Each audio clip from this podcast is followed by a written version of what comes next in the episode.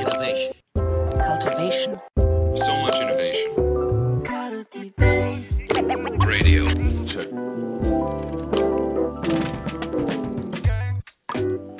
皆さん、こんにちは。皆さん、こんにちは。です。みなべです。はい、というわけで、はい。カティベスラジオやっていきたいと思うんですけれども、よろしくお願いします。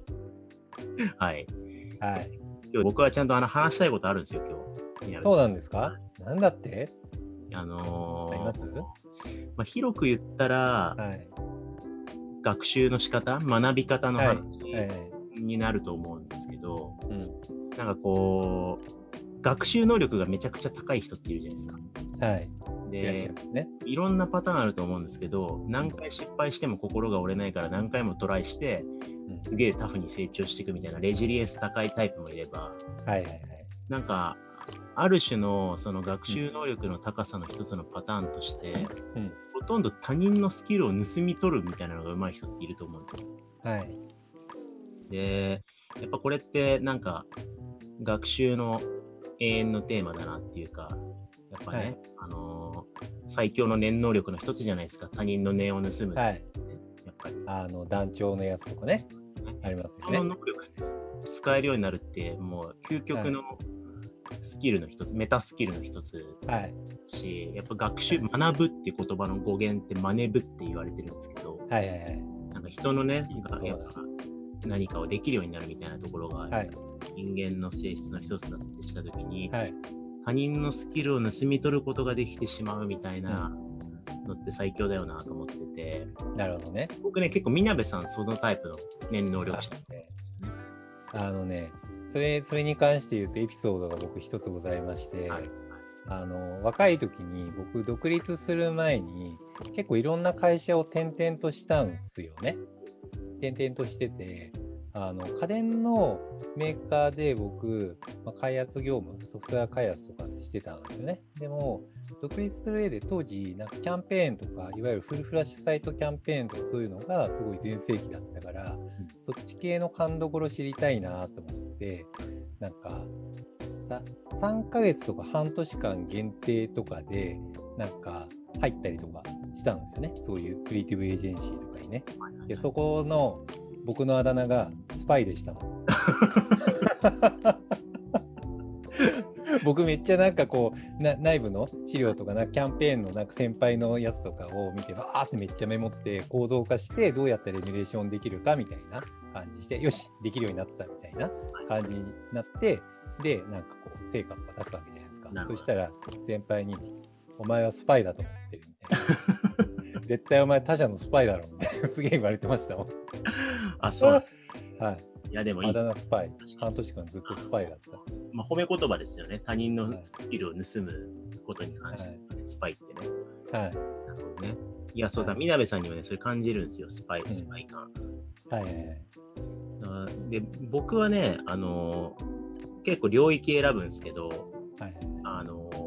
ーなんかね、憧れを抱いたりとか、なんか、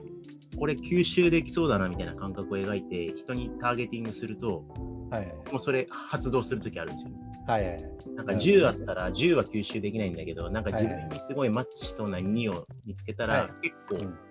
なんか盗み取れる感覚が結構あって、なるほどね。そう、その背後にあるなんかその、スキルを盗む時の認知プロセスとかコツの中に結構学習の秘訣が詰まってんじゃないかなと思って、いや、はいはいはいスパイメソッドを聞きたかったんですよ。はい。僕のスパイメソッドね、なんか、こう、いいいわゆる身体、身体的な体を動かすことじゃなくって、思考プロセスを何かを経た上でアウトプットにつながるようなのって、基本的にエミュレーション全部できると思ってるんですよね。同じ人間の同じに脳みそで考えたようなものだったら何かしらの思考プロセスを絶対経ているわけでそれって絶対同じプロセスを経たら同じ認知パターンで同じようにいくと思ってるんですよね。でもそこら辺って結構やっぱり能力値の高い人のそういうエッセンス思考プロセスって得てして大体言語化されてないんですよね。なんか普通の人のタスクオペレーションから思考プロセスからすると結構な飛躍があったりとかしていて、細分化もされてないしそこが発動するための必要条件みたいなのも全然言語化されてないから、めっちゃ飛躍があるように見えるんだけど、でも実は細分化すると、なんか勘どころ的に構造化ができて、なんかそれを踏むとオペレーションできるな、みたいな、うんなんかそういう勘どころが見える時があって、それを踏むとなんかエミュレーションできるようになるんですよね。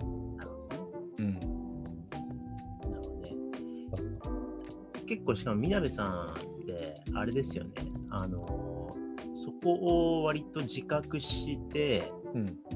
やってみようとするしやってみることを普通に言いますよね、なんかあそうですね。あの例えば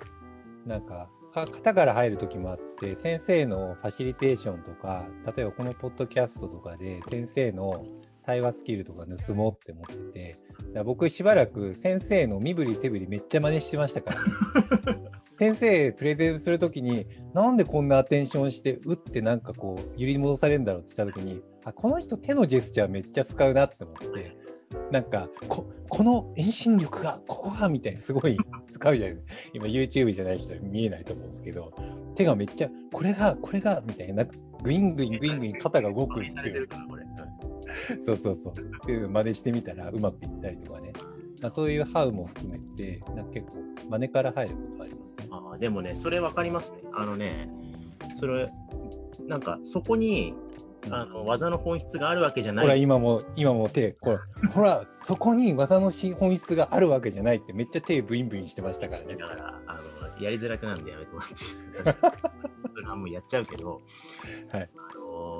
そそのなんか身振り手振りみたいななんかその細かいところにその人の技の構造の本質があるわけではないと分かりつつも、僕もね過去をたどるとなんかあの盗みたいなって思った人に関しては、うん結構ね口調とか言い回しとかねあの、はい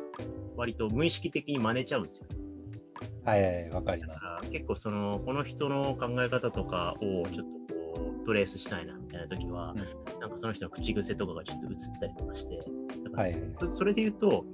僕もあのみなべさんと、まあ、提携する前ぐらいかなの時にやっぱり確実に自分のスキルと補完関係にある足りてないところだと思ってたから、はいはいはい。今はもう役割分担がはっきりしてるからそんなにないんですけど、うん。うん。なんかちょっとね、みなべさんの口調映ってる時があったらしいっすよ。本当に？なんだろうどういうの意識しないですけど、めちゃめちゃあの、メンバーに言われた、みなべさんのなんとかっすねみたいな言い方とかも含めて、それは真似しない方がいいかな。映ったって言われたから、マジでやばいと思って自覚的に強制しました。はい、やめた方がいい。あの僕ね、本当にごめんなさいなんですけど、誰に対してもいまだにこのもうアラフォーなのに、なんとかっすね、これこっすよねってずっと言っちゃうんですよね。だからすっごい大企業で偉い社長さんとか前にしても、あ来期こうこうしたいんですよ。ああ、それいいっすね、みたいな。すごい失礼なリアクションして。そういう特徴的なとこがね、映っちゃったりとかして、でも、はい結構まあ、ある意味大事かもしれないですね。なんかその人の思考プロセスのなあをトレースしようとする上でね、はい身振り手振りとかね、表層から入るみたいなのがありはい。ありますね。結構これはあのどうやって盗むかって、まあ、どっぷりそうやっていなんかなりきってみたり、真似したりみたり、ちょっと試してみたりみたいなことをやり続けるみたいなこと結構大事なんでしょう、はい。でもやっぱりなんかこう、必ずね、スキルとか思考プロセスにはい。構造があるんですよね。はい。ハウ、ハウの tips が横並びになってるだけじゃなくて、うんなんかその人のハウの横並びの引き出しの格納のされ方とか、その背後にあるホワイとか、あと、みなべさんよくバッドパターンって言いますけど、はい。なんかうまくいくノウハウをいっぱい持ってるんじゃなくて、うんこうするとうまくいかないっていう、ああ、そうですね。結構落とし穴のナレッジで結構その人のあの成功確率って上がってたりするから、ああ、それはありますね。確かに。何に気をつけて、何に落ちないようにしてんのかみたいなことをなんか盗むっていうのは一個大事なポイントなのかなって。ああ、確かにそれはありますね。なんか、やっぱり違う分野の一流どころのエミュレーションしようとすると絶対起こるのが、なんか、バイアスみたいなのが絶対発生するんですよね。こういうふうにすればうまくいくもんだと一般的には思ってたみたいなのが、なんか違う分野の場合、掘り下げてみると、それがバッドパターンだったってことがめちゃくちゃ多くって、そのリフレームみたいなのをするのは、めっちゃ心がけるかもしれないですね。そうですよ、うん。そうそうそう。結構その辺は大事かもしれない。まあやっぱ、まあ、組織デザインのナレッジにしても、ファシリテーションのナレッジにしても、実はその対話のファシリテーションが上手い人って、うん。すごい対話モードに入るスイッチを押してってるっていうよりかは、うん。なんか対話が阻害されてしまう関係性とか、人が喋れなくなってしまうバッドパターンみたいなのをうまく回避しながらいい場を作ったりするんで、うん、だからそういう意味で、あのーなんだろうな、失敗学的な側面もしながら、うん自分の成功法則仮説を捨てながら、なんかその人がどういう景色でうん実践を綱渡りしてるのかを見るみたいな、うなんかそういう感覚が結構トレースする学習で大事かもしれないですね。はい。そうですね。あとね、心を無にするようにはしてるかも。なんか、バッドパターン的なそういう失敗なんか学みたいな学習もしながら、成功学も反面もちろんしていしようと努力はしていて、その時にやっぱり一流どころだから自分とは違うしな、みたいな。この人とは違うようなやり方を見つけながらトレースしようみたいに絶対思考がいくんですよね。それを一回一切忘れて、完全にトレースできるように頑張ろうって思うことですね。で、そう。ですると、めっちゃ恥ずかしいし、失敗するし、辛いんだけど、60%くらいまではエミュレーション、なんか行くようにはなるんですよね。で、60%くらいまで行くようになってから、なんか、うーん、でも到達できないし、ちょっと違うやり方もいろいろアドオンしてみようみたいな試すと、結果的になんか成果物としてはエミュレーションできるみたいなことは多い。なんですね。うん、だから、なんかみ身振り手振りとか、先生の話し方とか、俺、ポッドキャストで最初めっちゃ聞いて、あ、この人このタイミングで貯めたなとか、ま、間を取ったなみたいな。そうこうすると聞きやすいし、アテンションされるんだとか、なんか話しながらこのタイミングで、この人何言ってるんだろうって思ってたけど、なんか、ポッドキャストで聞くと、わめっちゃなんか巻き上げられて分かりやすく抽象化されてるみたい、聞きやすみたいな思ったりとかね。そういうのをめっちゃ勉強した。なるほどね。そう。面白いですね。面白いですね。この観点で聞き直したことがあったから。あんまりあの、はいのパフォーマンスをメタ的に言語化されるとはやりづらくなっちゃう側面もあるんで、他人のスキルを盗むときはこっそりやった方がいいかもしれないですね。そうですね。本人に、お前の行動こうだろみたいに言ったら、すごい急にやりづらくなりますよね。うん、やめた方がいいと思います。まあそんな形で今回、はいね、スキルをどうやって盗むのはいか。これまあこれはまあ難しい奥深い話でもあるし、まあ極論ね、はいそんななんか10年、20年かけて培った他人のスキルをそう簡単には盗めない前提はあるんで、はい。まあでもどうやって学習効率を最大化するかっていう意味ではね、なんかそのスキルを盗むっていう感覚大事なのかなと思って、はいはいはい。また引き続きね。探求していきたいですね、この技はね。はい。しましょう。はい。というわけで、じゃあ今回はい、お願いしたいと思います。ありがとうございました。ありがとうございました。